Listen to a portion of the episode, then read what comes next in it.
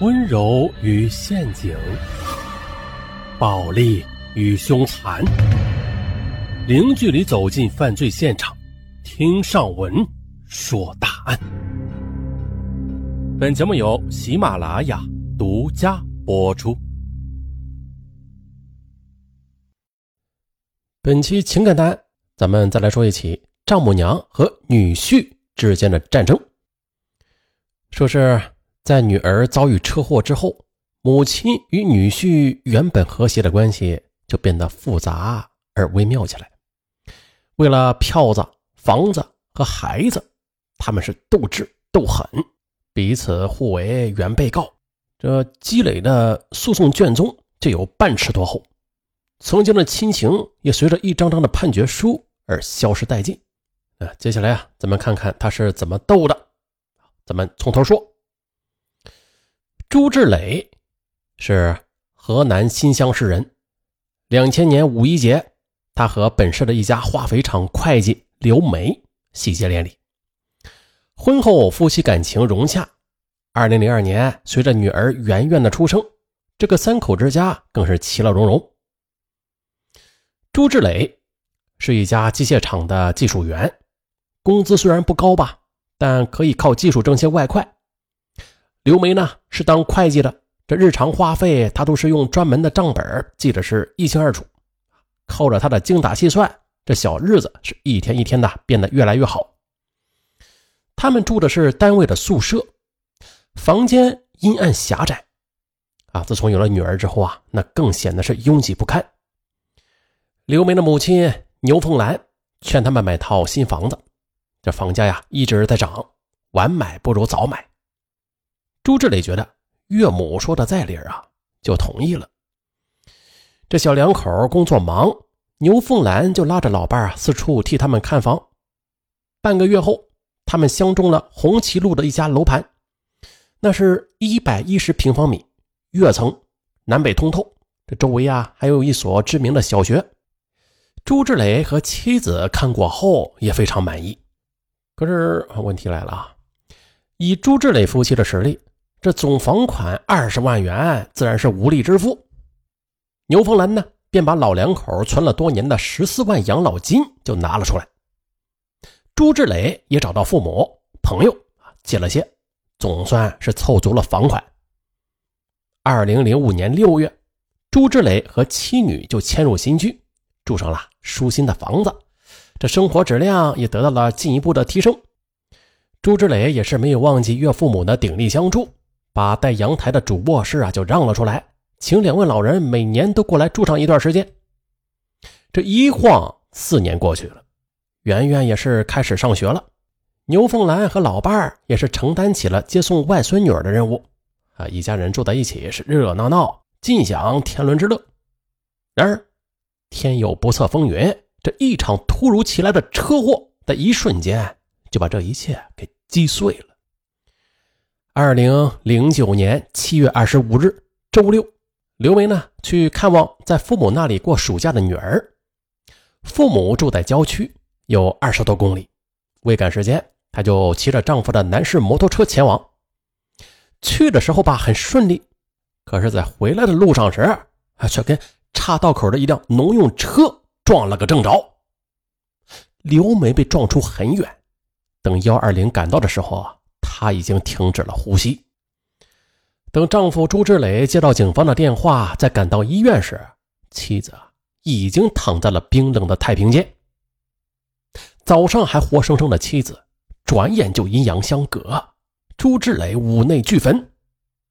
牛凤兰和老伴闻讯之后赶到医院，看到女儿那冰冷的尸体时，老两口也是哀哀欲绝。接下来。操持完妻子的丧事之后，朱志磊把岳父母接到家里来。这一家人呢，相互的抚慰着度过了那段痛苦的日子。然而，缺少了妻子这样一个维系他与老人关系的关键角色，这双方相处啊，便不像以前那样融洽了。很快，因为一件事儿啊，他和岳父母的关系就骤然的紧张起来。一天。朱志磊和岳父母一起整理刘梅的遗物，牛凤兰在女儿记账的软皮本里发现了一张存单，这户主是刘梅，数额是十万元整。正当他想仔细看一下这存款日期时，可这存单却被女婿迅速的就拿了过去，并且很不自然的说：“妈，这个单子你不能拿。”牛凤兰心里很不高兴，但是也没有说什么。此后一连几天里，他都一直在琢磨着那张存单。女婿当时慌乱的表情，还有遮遮掩掩的动作，这些联系到一块啊，就让他一度纵生起来。他想到，几年前他卖了一套解困房，当时是刘梅帮着卖的，卖房的十万元钱呢。也一直是女儿拿着，那么这张存单会不会就是那笔钱呢？也就在牛凤兰心里打鼓的时候，她在家里又发现了一张取款单，数额是五点四万元。牛凤兰有些坐不住了，她感觉啊，女婿很不地道，这女儿尸骨未寒，他已经动了财产的主意了，何况……这十万元很有可能就是当初他卖解困房的款子呢。那天的饭桌上，牛凤兰就板着脸对女婿说：“小朱啊，有句丑话，我得说到前头。小梅存的那十万块钱是当年我们卖解困房的钱，你得把钱还给我，少一分都不行，不然我就对你不客气了。”饭桌上的气氛立马就变得凉飕飕的。朱志磊没有料到啊，岳母会用这种口吻跟他说话，而且颇有最后通牒的意味。那既然话已经挑明了，他也柔中带刚的回敬道：“妈，刘梅在世时啊，这家里的钱都是她管着，我没听说过这笔钱呢。”如今他不在了，所有的钱都是我们俩的共同财产，我有权支配。更何况，我是拿着这些钱为他办理了后事呢。哎，你，牛凤兰当即就火了，斥责朱志磊他没有良心啊，想昧他们老两口的养老钱。朱志磊也毫不客气地说：“我没有听说过什么卖房款的事儿，我只知道这笔钱是我和刘梅的共同财产。”你没有资格打他的主意。好呀，这一顿饭就吃成了鸿门宴，岳母和女婿变得也是剑拔弩张，此前的融洽荡然无存了。二零一零年一月三十日，朱志磊和岳母之间的矛盾再次升级。那天上午，牛凤兰的小女儿和女婿来看望他，当着全家人的面朱志磊和岳母为了那笔钱再度起了争执，小女儿和女婿啊也很快加进来，并且啊动了手。面对身强力壮的妹夫，这朱志磊被打的是头破血流，当晚就住进了医院里。朱志磊的母亲冯桂荣听说女儿被打了，还带着丈夫上门替儿子出气。敲开门时，牛凤兰和老伴正在准备睡觉呢。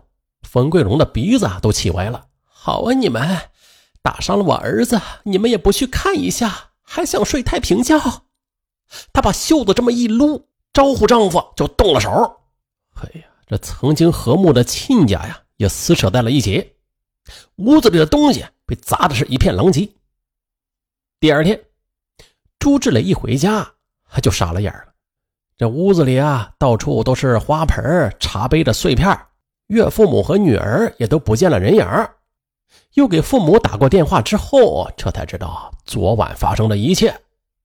此时，朱志磊也知道，他和岳父母之间的矛盾已经演变成了两个家庭的对立了。从此，牛凤兰和老伴儿带着外孙女儿就搬回了老家。但是，关于那笔钱的斗法还在继续。啊，既然已经撕破了脸皮。牛凤兰就一纸诉状把朱志磊告上了法庭。